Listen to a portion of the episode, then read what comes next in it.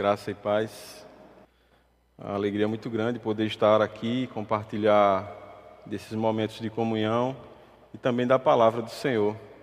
Tem muita gente daqui que a gente conhece e ama, e poder estar aqui, atender o convite de, de Ronaldo, é um grande privilégio.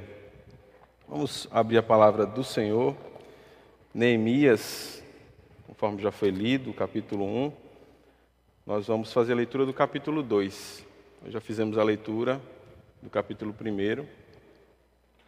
Faremos a leitura agora do capítulo 2. Livro de Neemias, dando início a uma série de exposições que irá continuar aqui na igreja. Fui desafiado só para iniciar. Diz assim a palavra do Senhor. No mês de Nisan, no ano vigésimo do rei Atarxerxes, uma vez posto o vinho diante dele, eu o tomei para oferecer e lhe dei. Ora, eu nunca antes estivera triste diante dele. O rei me disse: Por que está triste o teu rosto, se não estás doente? Tem de ser tristeza do coração. Então temi sobremaneira e lhe respondi: Respondi: Viva o rei para sempre. Como não me estaria triste o rosto se a cidade onde estão os sepulcros de meus pais está assolada e tem as portas consumidas pelo fogo? Disse-me o rei: Que me pedes agora? Então orei ao Senhor, ao Deus dos céus, e disse ao rei: se é do agrado do rei, e se o teu servo acha mercê em tua presença, peço-te que me envies a ajudar a cidade dos sepulcros de meus pais, para que eu a reedifique. Então o rei, estando a rainha sentada junto dele, me disse: Quanto durará a tua ausência? Quando voltarás? Aprove ao rei enviar-me e marquei certo prazo. E ainda disse ao rei: Se ao rei parece bem, deem-se deem-se-me cartas para os governadores da além do Eufrates, para que me permitam passar e entrar em Judá, como também carta para Asaf, guarda das matas do rei, para que me dê madeira para as vigas das portas da cidadela do templo, para os muros da cidade e para a casa em que deveria alojar-me. E o rei mas deu, porque a boa mão do meu Deus era comigo. Então fui aos governadores da além do Eufrates e lhes entreguei as cartas do rei. O rei tinha enviado comigo oficiais do exército e cavaleiros. Disto ficaram sabendo Sambalate, o Oronita, e Tobias, o servo Amonita. E muito lhes desagradou que alguém viesse a procurar o bem dos filhos de Israel. Cheguei a Jerusalém, onde estive três dias. Então à noite me levantei e uns poucos homens comigo. Não, não declarei a ninguém o que o meu Deus me pusera no coração para eu fazer em Jerusalém. Não havia comigo nenhum animal algum, senão o que eu montava. De noite saí pela porta do vale, para o lado da fonte do dragão e para a porta do monturo, e contemplei os muros de Jerusalém que estavam assolados, cujas portas tinham sido consumidas pelo fogo. Passei a porta da fonte e ao açude do rei, mas não havia lugar por onde passasse o animal que eu montava. Subi à noite pelo ribeiro e contemplei ainda os muros. Voltei, entrei pela porta do vale e tornei para casa. Não sabiam os magistrados aonde eu fora, nem o que fazia, pois até aqui não havia eu declarado coisa alguma, nem aos judeus, nem aos sacerdotes, nem aos nobres, nem aos magistrados, nem aos mais que faziam a obra. Então lhes disse: Estás vendo a miséria em que estamos, Jerusalém assolada e as portas queimadas.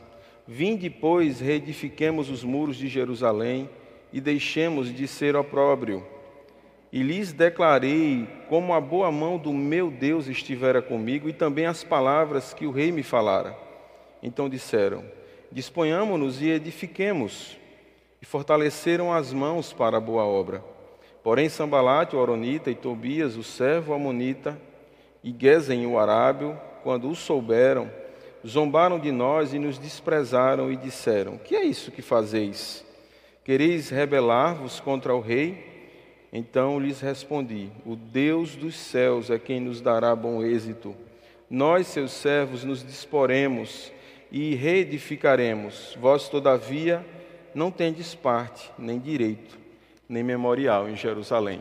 Que o bondoso Deus aplique a sua palavra nos nossos corações.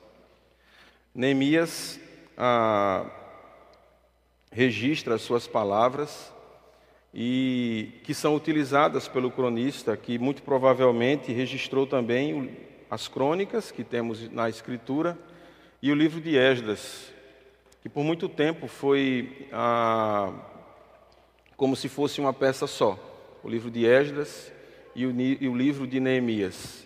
Este homem de Deus, apresentado aqui apenas como o filho de Racalias, que também não sabemos de quem se trata, apenas que já havia falecido, conforme a leitura que fizemos, o que Neemias coloca como razão de vínculo e de desejo para que ele retornasse para a, a sua terra ou para a terra de seus pais, era o sepulcro dos seus pais que estava lá. Mas de Neemias ficamos sabendo apenas que faz parte de uma terceira expedição após o período exílico, que é encaminhada e levantada, providenciada por Deus para continuar o processo de reedificação. Estamos aqui diante de um texto que nos desafia de um modo diferente. Aqui nós, quando começamos a leitura, vemos que é, provavelmente no mês de novembro, o ano do Quisleu, e a, o momento em que Neemias vai se reportar ao rei, cerca de uns seis meses depois, existe um entre a notícia que ele recebe de como estava a situação de Jerusalém, e é importante porque não, é, não se trata de uma notícia aleatória, trata-se de uma pergunta feita por Neemias ao seu irmão que chegava de Judá, com alguns que de lá vieram com ele. Se nós olharmos atentamente para os primeiros versículos do capítulo 1, nós vamos enxergar que a pergunta que Neemias faz não procura fatos ou resposta para fatos recentes. Observem comigo a pergunta que ele faz. Veio Hanani, um de seus irmãos, versículo 2, com alguns de Judá, então lhes perguntei: pelos judeus que escaparam, e que não foram levados para o exílio e acerca de Jerusalém.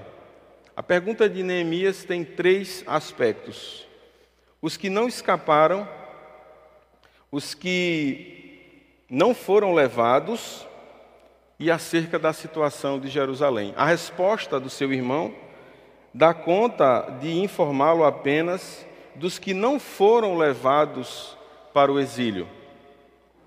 Essa pergunta de Neemias, nesse momento em que ele está, porque se nós situarmos esse livro no tempo e no espaço, o povo de Israel já havia sido colocado para fora da terra prometida, já havia sido levado para a Babilônia, já havia permanecido lá por 70 anos, já havia é, retornado uma primeira parte desse grupo ah, para reconstruir o, o, o altar e em seguida o templo, e agora, cerca de 20 anos depois do reinado, do início do reinado de Artaxerxes, é que Neemias faz essa pergunta. Ele está procurando a resposta sobre fatos que havia acontecido há mais de 100 anos aqui. Quando ele faz referência ao túmulo e ao sepulcro de seus pais, provavelmente seus pais foram daqueles que não foram levados para o cativeiro babilônico, que permaneceram escravizados e que ali faleceram e que ele, por alguma razão, havia se evadido ou escapado também. Talvez essa suposição que estamos fazendo nos dá conta de entender por que Neemias está preocupado também com esses que, há mais de 100 anos, quando do momento do exílio, quando Nabucodonosor tomava Jerusalém, o que havia acontecido com aqueles que escaparam? Onde eles estavam? Era uma pergunta acerca de pessoas como ele mesmo. Onde estão seus pais? Onde estão seus descendentes? O que aconteceu com eles depois de todo esse tempo? E com relação aos que ficaram em Jerusalém, como eles estão? E como está Jerusalém? E eles só puderam responder sobre as duas últimas perguntas. Não tinham muita informação sobre o que havia acontecido com os que escaparam. E quando a gente vai ler a profecia de Obadias, a gente encontra o relato de que muitos que tentaram escapar foram mortos. Talvez seja o caso dos pais de Neemias ou dos seus avós, a julgar pelo tempo que já havia transcorrido aqui. Mas essa preocupação de Neemias e a resposta que ele recebe, e percebam que o, aqueles que chegam de viagem não parecem ah, surpreendidos com essa realidade que toma o coração de Neemias como se fosse uma pancada. Eles não chegam falando, Neemias provoca e vai atrás dessas informações que eles nem tinham a, a, completamente o que responder.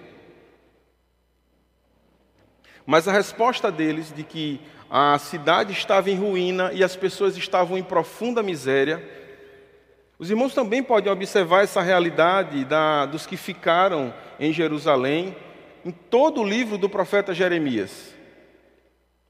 O livro do profeta Jeremias, ele está situado no antes, imediatamente antes ao, ao, povo ser levado para o cativeiro e nos primeiros anos de cativeiro do, do povo que foi levado. Mas se concentra especialmente no contexto e no ambiente dos que ficaram em Jerusalém. E quando nós vamos ler as lamentações de Jeremias, a gente vai ver qual é a situação daqueles que ficaram escravizados. E Jeremias vai dizer: Até quando, Senhor, esse sofrimento será tão agudo? Até quando os pais precisarão alimentar dos seus próprios fetos? A situação era de profunda necessidade e de profunda miséria, e não era de agora, era desde que isso havia acontecido. Mas Neemias provavelmente havia crescido é, distanciado de tudo isso. E quando ele recebe essa informação de, que, de como estava, e a par dos últimos acontecimentos que aconteceram muito próximos de Neemias, até porque Esdras, que vai a, iniciar a, a, a pregação também em Jerusalém, só faz isso através da autorização do mesmo rei. Então, então, estamos diante de fatos muito conectados, e Neemias, de alguma maneira, se relacionou com isso e tomou conhecimento daquela realidade, e talvez pela própria história ele tenha se interessado pelo que estava acontecendo lá, depois de tanto tempo. E quando ele fica sabendo da realidade, o texto diz que ele fica profundamente entristecido. Alguns dias entristecidos. E ele faz uma oração. Essa oração de Neemias o conecta a uma outra oração que aconteceu ainda nos dias de cativeiro na Babilônia. Capítulo 9 de Daniel, nós temos a mesma oração. Daniel fará, havia feito a mesma oração. Se você puder abrir, abrir rapidamente, apenas para observarmos que a igualdade da oração se refere a, até ao uso das mesmas palavras. Poderíamos nos atrever a dizer que Neemias está fazendo uma citação, o que não seria algo muito difícil de se aceitar, considerando o quanto o pensamento, o quanto a sabedoria de Daniel. A Neemias estava em Suzã, capital de Elã, muito mais próxima da, da Babilônia do que a Babilônia estava de Jerusalém. Suzã estava a cerca de 500 quilômetros da Babilônia e Babilônia estava a cerca de 800 quilômetros de Jerusalém. E o pensamento de Daniel, a sabedoria de Daniel se tornou notória e conhecida em todos os lugares daquele tempo. E nós temos aqui na oração de Neemias, algumas décadas depois, uma citação direta à oração de Daniel. Capítulo 9 de Daniel. E ele diz, capítulo, versículo 4: Orei ao Senhor, meu Deus, confessei e disse: Ah, Senhor, Deus grande e temível, que guardas a aliança e a misericórdia para com os que te amam e guardam os teus mandamentos. Olha a oração de Neemias, capítulo 1 de Neemias, versículo 5. Ah, Senhor, Deus dos céus, Deus grande e temível, que guardas a aliança e a misericórdia para com aqueles que te amam e guardam os teus mandamentos. E Neemias continua recitando, eh, fazendo essa citação dessa oração, e quando Neemias se conecta, naquele momento de sofrimento, interessante que nós podemos relacionar outras coisas aqui. A crise de Daniel ao fazer essa oração era: Senhor, o período de cativeiro aqui na Babilônia já acabou.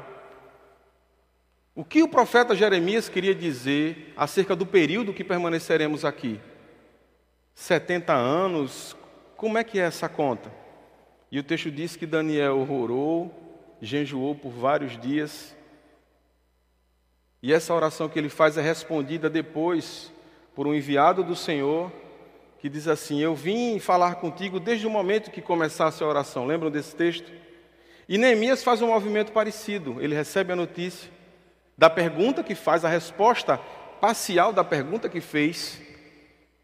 Fiquem aberto a resposta de onde estão aqueles que fugiram, que foram espalhados pela terra. Onde estão esses? Aqueles amigos não puderam dizer. Então Neemias sofre, ele chora e o texto diz que ele passa um período deprimido e ele faz a mesma oração de Daniel. Ele faz o mesmo movimento de se colocar diante de Deus, de se separar diante de Deus para que Deus desse a resposta e o direcionamento para ele que os seus amigos não puderam dar. E no momento em que Neemias se conecta à oração de Daniel, ele se conecta imediatamente à sabedoria e à instrução de Moisés do Antigo Testamento. A referência dessa aliança que está sendo feita aqui é o capítulo 30 de Deuteronômio. Quando Moisés diz que o povo, nos últimos momentos da, da vida de Moisés, da vida e ministério de Moisés, que terminaram juntos, naqueles últimos momentos, Deus chama Moisés e diz: Moisés, antes de você morrer, eu quero que você faça um cântico, capítulo 32 de Deuteronômio, e nesse cântico você vai relatar todo o pecado do povo. Você vai dizer tudo que o povo fará quando você já não estiver aqui, para que quando eu for julgar o povo, esse cântico sirva de testemunho contra ele. E depois, Moisés, eu quero que você ensine tudo de novo que você já ensinou. Quando você ensinar tudo de novo para essa segunda geração, você vai ser recolhido aos seus pais. Mas no capítulo 30, a aliança, a última expressão da aliança de Deus pela, pela boca de Moisés, é que Deus espalharia o seu povo por toda a terra. E que se esse povo, onde estivesse, na situação que estivesse, se eles buscassem a Deus e se convertessem. E a expressão que Moisés usa é: se eles se lembrassem de todo o ensinamento que haviam recebido por meio de Moisés. Estar conectado à sabedoria de Moisés, e no início do, do de Deuteronômio, a sabedoria de Moisés é: ouça Israel. Se vocês ouvirem as palavras de Deus para vocês, vocês vão amar a Deus. Vocês não amam a Deus porque vocês não estão ouvindo o que Ele está falando. Ouçam o que Ele está falando, deem razão a Ele, reconheçam quem vocês são e quem Deus é. Porque se ouvirmos a Deus e amarmos o que estamos ouvindo, aí vem a segunda parte da instrução de Moisés ouvir e guardar. Guarda Moisés, guarda Israel.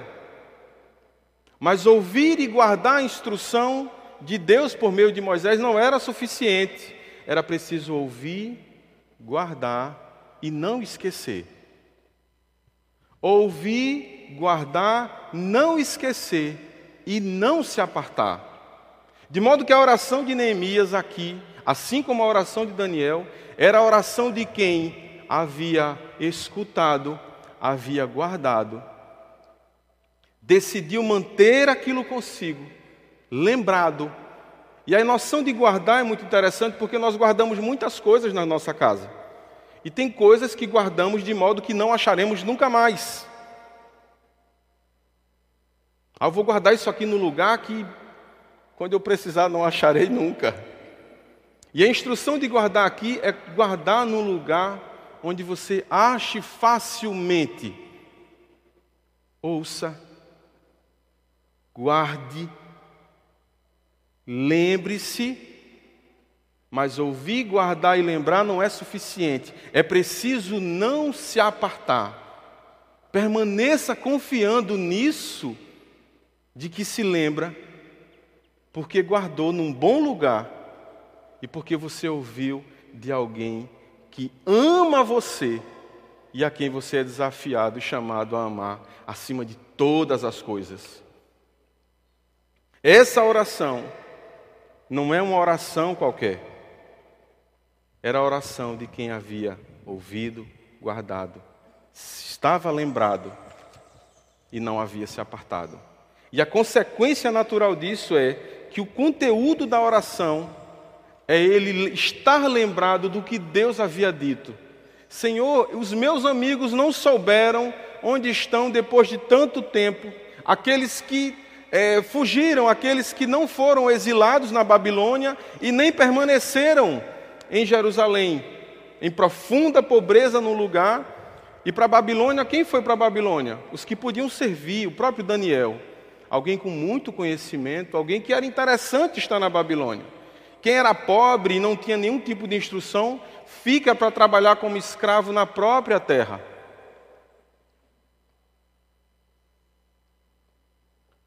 Não se apartar. Não se apartar. Se a gente usasse essa sequência da instrução de Deuteronômio para olharmos a nossa própria vida, talvez a gente aqui pudesse dizer assim: nos últimos 25 anos, 26 anos, essa igreja ouviu a palavra do Senhor. Antes também.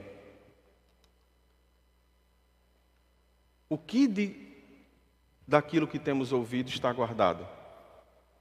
Num bom lugar. O que daquilo que temos guardado? Nós nos mantemos lembrados que nós guardamos num tempo.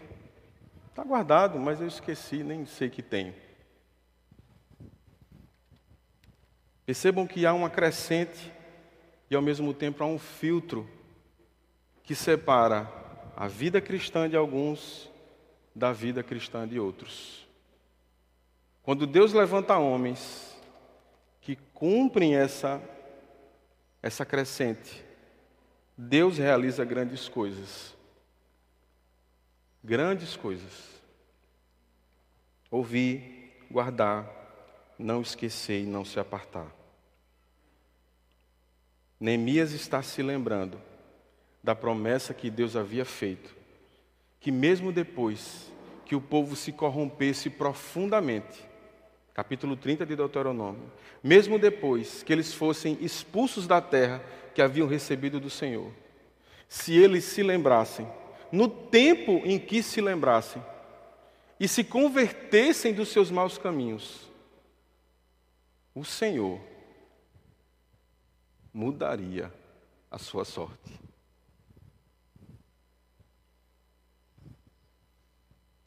Para o profeta Jeremias, a opinião de Deus acerca do que ele havia feito naquele momento. Deus havia dito a Jeremias que o seu maior feito na antiga aliança havia sido fazer o seu povo atravessar a terra a pé enxuto. Essa é a opinião de Deus acerca do que de maior Deus acha que fez. A coisa mais importante que eu, Deus, segundo Jeremias, profeta Jeremias, fiz na antiga aliança foi abrir o mar e fazer o meu povo atravessar aquilo ali a pé enxuto. Não foi com água na canela ou de alguma outra maneira, foi a pé enxuto. Toda referência na Escritura acerca da travessia do povo de Israel no Mar Vermelho tem a expressão de que foi a pé enxuto. Deus abriu o mar e o seu povo passou. E para Deus, isso é algo inigualável, inigualável. Mas na nova aliança, Deus diz para Jeremias: O meu maior feito será espalhar o meu povo por toda a terra, arrojá-los por causa do seu pecado, por causa do seu distanciamento, para depois reuni-los novamente. É nisso que Neemias está crendo aqui. É por isso que ele está orando. Ele está se conectando a uma promessa que Deus havia feito, uma aliança que Deus havia feito, que mesmo quebrada poderia ser restaurada, se o povo se lembrasse. Lembrem-se, vocês ouviram, vocês guardaram, guardaram, está tudo com vocês, mas vocês esqueceram, e porque se esqueceram, se apartaram. Portanto, lembrem-se e voltem, voltem de onde vocês estão. Ninguém sabia onde estavam aqueles que haviam sido arrojados, que haviam sido espalhados. Daniel se conecta a essa contagem. Quando terminaria o cativeiro? Neemias está olhando para quando o Senhor cumprirá o seu propósito de reunir novamente o seu povo. E desse sentimento, e dessa compreensão de fé, nasce uma atitude no coração de Neemias. Uma atitude que ele basicamente só irá, só irá revelá-la completamente quando pisar novamente na sua terra, ou na sua terra do coração, já que ele não era nascido lá. E a partir do momento que essa convicção nasce no coração dele, e veja que interessante as palavras de Daniel e de Neemias, que Neemias tornou palavras dele, quando ele diz: Tendo eu ouvido estas palavras, assentei-me e chorei e lamentei por alguns dias. E estive jejuando e orando perante o Deus dos céus. O mesmo, a mesma atitude que Daniel teve, Neemias está tomando para ele. E disse: ah, Senhor, Deus dos céus, Deus grande, que faz, tem poder para fazer tudo e qualquer coisa, e temível, porque só faz o que Ele quer fazer. Existe um movimento evangélico no nosso tempo que diz que Deus tem todo o poder e que pode fazer todas as coisas, e que faz o que a gente quer. Mas o Deus grande e temível da Escritura, esse Deus que faz tudo que a gente quer, não foi Ele que fez essas promessas que estão aqui, não, irmãos. Não sigam Ele. Porque o Deus que fez essas promessas aqui, Ele tem todo o poder. E Ele faz exatamente e tão somente o que Ele quer. Não está comprometido com nenhuma expectativa nossa de quem ele deva ser ou de como deva se mostrar, muito menos do que deva fazer, mas Deus está inteiramente comprometido com aquilo que ele mesmo disse. E quando nos conectamos ao que Deus disse, passamos a nos comprometer com palavras antigas, com palavras ditas no passado que temos nas mãos, mas que ainda não se concretizaram ao nosso redor. E é por isso que Neemias chora. Esse Deus tão poderoso, capaz de fazer tudo e que deve ser temido, fez promessas específicas a um povo que desejasse ouvi-lo e amá-lo acima de todas as coisas e guardar os seus ensinamentos, deles não se esquecer, para deles também não se apartar. E quando olhamos no nosso entorno e vemos a miséria espiritual ao nosso redor, de pessoas próximas a nós até, ou até a nossa mesma miséria, isso talvez seja fruto do quanto estamos desconectados dessas palavras antigas, do quanto não lamentamos o fato dessas palavras e dessas promessas não estarem se cumprindo na nossa vida e na vida daqueles para quem Deus nos levantou e enviou. capítulo 2, Neemias se levanta. A promessa que fizeste, de que se houvesse conversão, se, se, nos, se nós confessássemos os nossos pecados, e a oração de Neemias é, é uma confissão pelo povo, não é uma confissão por ele apenas. A casa dos meus pais pecaram contra ti. Todos pecamos contra o Senhor. Estamos confessando os nossos pecados. Verso 7: Temos procedido de todo corruptamente contra ti.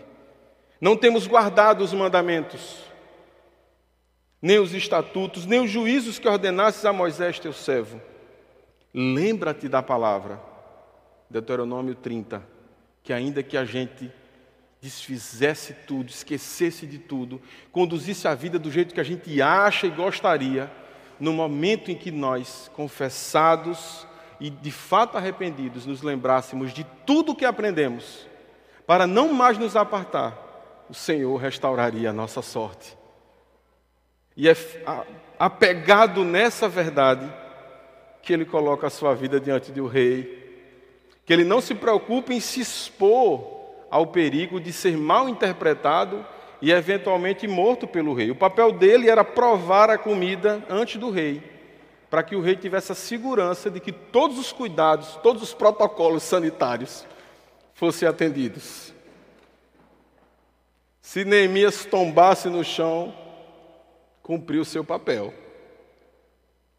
E o texto diz que quando o rei repara no seu semblante, na sua tristeza, e questiona o porquê disso, e ele mesmo diz que jamais esteve, se colocou dessa forma diante do rei. Ele diz que ele se estremece, ele tem medo, ele... e ele se apressa em explicar para o rei o que estava acontecendo na sua terra, de como, do, do que estava havendo lá, de como aquele lugar ainda permanecia na miséria e precisando de cuidados. E aqui ele, e se nós observarmos também a narrativa de Daniel, nós vamos observar. Eu tive a impressão, durante a, a, a, o estudo desse texto, de que Neemias se conduziu olhando para Daniel, as atitudes, a postura diante do rei, as ações, as suas palavras foram todas cuidadosamente selecionadas para não ser mal interpretado e para no final conseguir o resultado que ele esperava. Mas ele mesmo não atribui a, a, a, provisão recebida do rei da sua atitude ou da sua esperteza, mas do quanto a mão de Deus era boa com ele, de como Deus havia escutado a sua oração, de como Deus havia recebido a sua confissão e de como o próprio Deus agora iniciava por meio de Neemias o cumprimento na vida dele da devolução de alguém que havia sido arrojado e que agora poderia voltar com bênçãos materiais para a sua própria terra. Agora, a gente pode trazer isso um pouco para a nossa vida. Imagine que você está longe de um lugar de extrema pobreza, extrema miséria, e você está numa posição importante, que era a posição de Neemias. Não lhe falta recursos, não, você não tem necessidades pessoais. E chega para você a notícia de um lugar distante que eventualmente fez parte ou faz parte da sua história e que lá precisa-se de donativos, precisa de auxílio, precisa de ajuda. E talvez a primeira pergunta que a gente, com o olhar do nosso tempo, faça diante de um texto desse é: o que Neemias inventou de fazer de volta lá? Ele estava bem. Ele, tava, ele não estava precisando de nada. Ele, com ele, ele estava ótimo. O problema não era dele. O problema não, não, não atingia mais, atingia a sua história. Seus pais haviam morrido tragicamente, provavelmente, mas ele estava ali bem, se livrou. O rei tinha aproximação com o rei, conseguia favores e estava na intimidade do rei, quando o texto fala que quando o rei atende Neemias, estava junto com sua mulher. É uma forma de dizer que o rei estava num momento em que poucas pessoas teriam acesso àquela intimidade, e Neemias estava ali, podendo falar com o rei, podendo servir ao rei. Neemias não precisava de nada. Mas todo aquele que é separado por Deus, assim como Deus, que se fez homem, não por causa de uma necessidade dele, não porque ele precisava fazer isso. Assim como Deus, ao encarnar, que se aproximava e se doava a pessoas que não tinham nada o que lhe oferecer. Eu e você. Assim, Neemias, no seu lugar de conforto, de segurança, de tranquilidade, vai em busca de ajuda, não para si, porque ele não precisa disso, mas aquela convicção de fé de que o Senhor restauraria a sorte do seu povo se eles se lembrassem de tudo que haviam aprendido lá atrás. Não tinha nenhuma novidade para aprender, era só lembrar, era só olhar para trás, era só lembrar. E se olhassem para trás e lembrassem, o novo, o agora seria diferente, seria como nunca foi. Experimentariam, através de um olhar para o passado, uma novidade que eles não haviam experimentado ainda. Esse era o desafio. Olhar para as, para as Escrituras e confiar no que Deus está dizendo nelas acerca do seu povo, acerca da sua vontade para a sua igreja, acerca do meu e do seu papel. Num mundo com tantas expectativas e que padecem profunda miséria, somos eu e você chamados por Deus a buscar em Deus, o nosso Rei, donativos, bênçãos para compartilhar com esses que estão em trevas. O rei abençoa Neemias. Diz, vá, Neemias, não demore muito não, mas vá esse movimento. Ir atrás de quem não tem o que me dar. Nesse tempo atual de network, aproxime-se de pessoas que possam corresponder a algum objetivo seu. Cuidado, irmão. Jesus se aproximou de mim e de você, e eu e você não temos nada para corresponder ao tanto que ele fez e tem feito por nós. Ele nos colocou em segurança não para ficarmos nela, como se nada tivesse acontecendo ao nosso redor. Ele nos colocou em segurança para, confiados na palavra dele, tornarmos ela conhecida e experimentada, vista na nossa vida. Quando pessoas de muita fé se aproximavam de Jesus, a expressão de Jesus era: Não vi fé como a tua, vê a fé do outro. Como é possível que se veja a fé das pessoas? Aquela atitude, baseada naquela convicção de que apenas esse Deus grande e temível havia exigido confissão e arrependimento do seu povo. O coração de Neemias podia ser parecido com o meu e com o seu, e dizer assim: que Deus grande e temível é esse, que faz com que o seu servo tenha que pedir a um rei dinheiro, ajuda para poder ir lá e ajudar o povo que é dele mesmo. O coração de Neemias podia ser esse, mas o coração de Neemias foi: esse Deus grande e temível, lá atrás, exigiu de mim arrependimento. Eu errei, Senhor eu me esqueci de todo o teu ensinamento e, portanto, eu me curvo porque tu és grande e temível. Tu és grande e temível, eu me curvo, não és tu que se curvas a mim e fazes o que eu acho que você deveria fazer. E ele se coloca diante do rei, o rei o abençoa, o envia, assegura que ele tenha os materiais, os equipamentos, que ele tenha os acessos. E ele chega novamente em Judá e o texto fala que ele, como se estivesse conhecendo o lugar, não mais de ouvir falar, mas de estar ali, ele sai à noite e vai observar aquelas ruínas. E o versículo 16 do capítulo 2, 2 diz que ele havia, não havia declarado a ninguém que viajou com ele qual era o real objetivo dele. Neemias está descrevendo aqui de que quando temos a bênção de Deus, quando Deus está conosco, quando Deus está nos calçando e nos direcionando, aí é que devemos ser prudentes. Tem gente que acha que quando está fazendo tudo certo, que quando está falando a verdade, ela pode fazer isso de qualquer maneira, Se eu estou falando a verdade, não preciso falar com carinho ou com gentileza. Não é a verdade?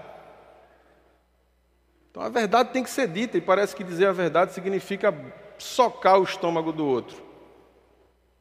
Neemias está dizendo e está agindo, ele reconheceu a direção de Deus, a bênção de Deus, a provisão de Deus, o rei o atendeu, e isso não retirou dele o olhar de que ele precisaria ser extremamente cauteloso. A bênção de Deus na sua obra não nos autoriza a sermos estabanados e a fazermos as coisas da nossa maneira. Deus está do meu lado, e se Deus está, se Deus é por nós, quem será contra nós? E aí o irmão sai atropelando o que é um caminho que tem que ser bem costurado, muita sabedoria. Esse é o mistério da igreja, essa união de gerações, pessoas de todas as idades, com todas as experiências de vida. É nessa troca aqui do povo de Deus que a gente adquire repertório para tomar decisões, é olhando para a vida um do outro, é sofrendo os sofrimentos do outro, é estando hoje olhando o sofrimento de alguém que não é o meu sofrimento hoje, mas pode ser amanhã, pode ser o sofrimento amanhã de alguém que eu conheça. E essa combinação, essa mistura que vai nos auxiliando, e quando estamos juntos, aí a palavra diz: sejam cuidadosos, a bênção de Deus, a provisão de Deus não nos autoriza a agirmos sem cuidado e sem as atenções necessárias. E finalmente, o coração de Neemias, que havia se lembrado e decidido não mais se apartar da instrução do Senhor, ele está de volta ali na sua terra com todas aquelas provisões que poderiam ser dele. Como falava, ele poderia dizer: Rapaz, o rei me deu tudo isso, vou fazer uma casa muito da boa aqui para mim. E quem está na miséria que vai procurar em Deus ajuda. Eu não procurei? Amém? Misericórdia. Tudo que pedimos a Deus, irmãos, e que Deus nos concede, necessariamente é para ser compartilhado. Tudo que recebemos do Senhor deve ser compartilhado. Sou do interiorzinho daqui de Pernambuco, Lagoa de Itaenga. Terra boa, melhor terra que tem aqui em Pernambuco. E minha avó e minha mãe me ensinaram: se tiver um pão na sua dispensa, metade desse pão não é seu. Já pensou? Metade do que Deus dá a você. A bênção de Deus, Deus me abençoou. Como eu posso abençoar? Como eu posso ter para o outro o mesmo olhar que Deus tem tido para comigo? O Evangelho inteiro é assim, o Novo Testamento todo é assim. Vai orar, então quando você for pedir alguma coisa a Deus, peça segundo a sua própria vida. Senhor, perdoa conforme eu tenho perdoado. Faça comigo conforme eu tenho feito. E Neemias está no seu lugar de segurança, no seu lugar de tranquilidade, recebe aqueles donativos, é direcionado para a sua terra e começa a desafiar pessoas que também não têm nada para oferecer. E o versículo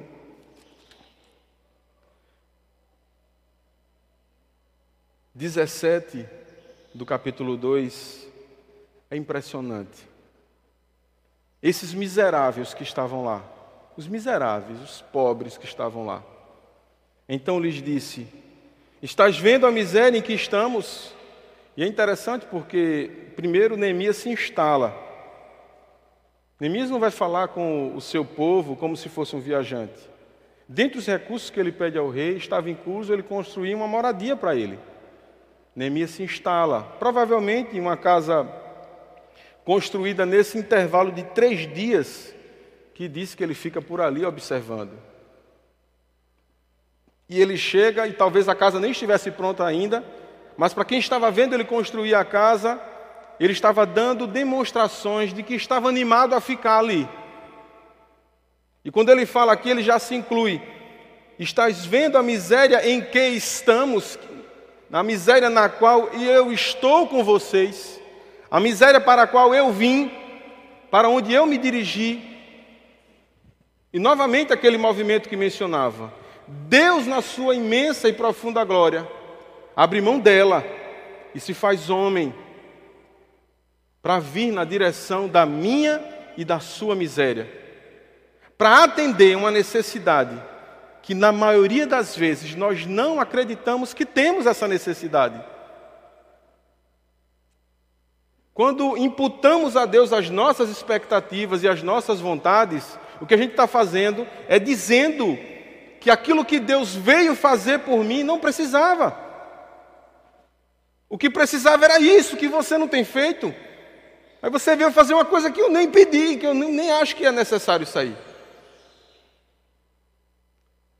Essa miséria na qual estamos, para onde eu vim, para que deixemos de ser vergonha, opróbrio.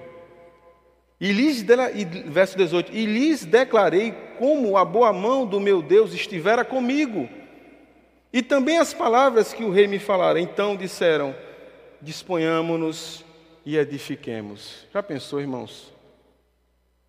A gente não tem o que comer direito, falta tudo, mas a gente acredita nisso aí.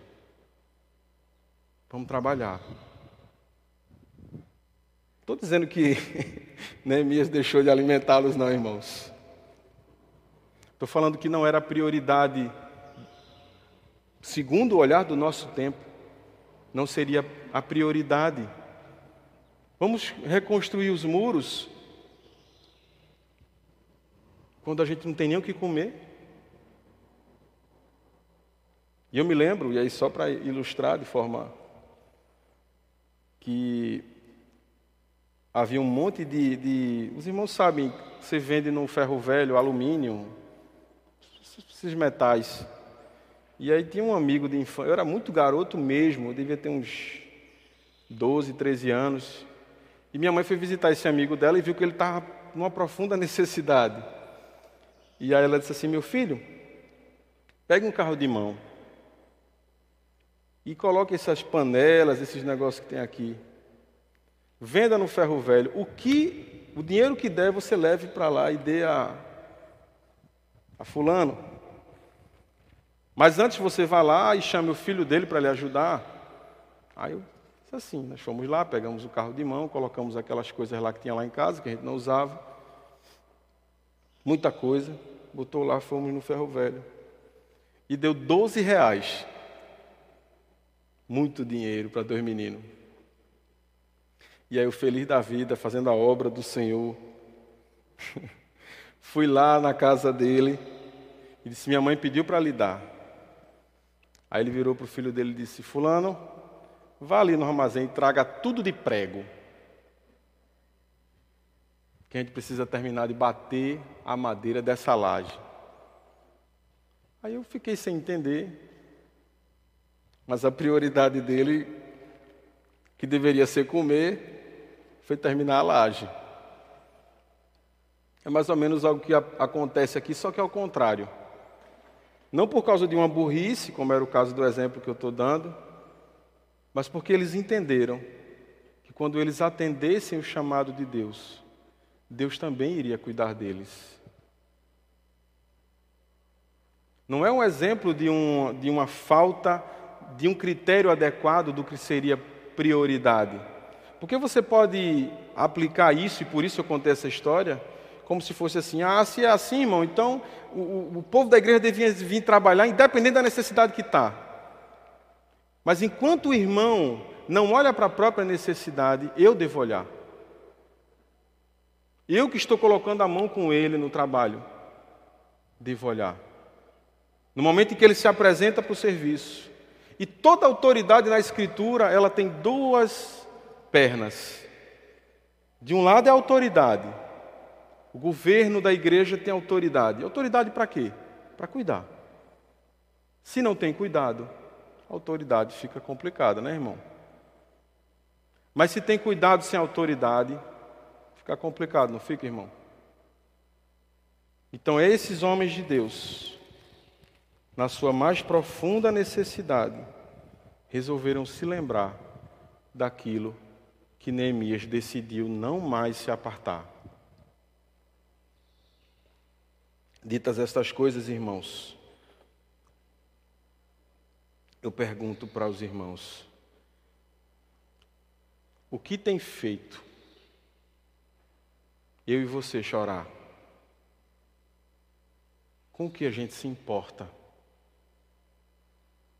Que tem, que tem, ao que temos dado importância a ponto de nos fazer ir, ir às lágrimas? Estamos de fato olhando com o coração destroçado para tudo que a palavra prometeu e que não temos visto ser cumprido por falta de arrependimento, por falta de convicção de pecado. A mensagem da Igreja de Cristo é pregar o amor e a salvação de fato, mas não antes mas ninguém dá o remédio sem dizer qual é a doença, irmãos. Que eu e você sejamos homens e mulheres como Neemias, que ouviram, mas não só ouviram, guardaram, não só guardaram, se lembram e não se apartam de tudo o que têm aprendido do Senhor, a ponto de isso do qual não me apartei dirija a minha vida. Determine onde eu estarei, o que eu farei, quem eu serei. E assim a vida da igreja seja essa vida. Ouvir e amar a Deus. Guardar num bom lugar toda a instrução que temos recebido dele. Não é por acaso que o próprio Senhor Jesus adverte: os campos estão brancos para a ceifa. Oremos rogai ao Senhor para que levantem para que levante trabalhadores. Não é só pessoas que peguem a mão para fazer coisas na igreja. São pessoas que não se apartam, porque não se esqueceram daquilo que guardaram num bom lugar, porque amam quem lhes tem falado e amam as suas leis e a sua palavra. Vamos orar agradecendo ao Senhor. Bondoso Deus, faça com que todos nós aqui nessa manhã sejamos a resposta dessa oração. Trabalhadores que te ouvem, que guardam as tuas palavras, que delas não se esquecem e que não se apartarão delas, a fim de que a tua promessa de que o teu povo será novamente reunido ela se concretize finalmente na vida da igreja e através da igreja. Fica conosco nesse dia também. Faz a tua vontade no meio de nós. Te oramos agradecidos em nome de Cristo. Amém.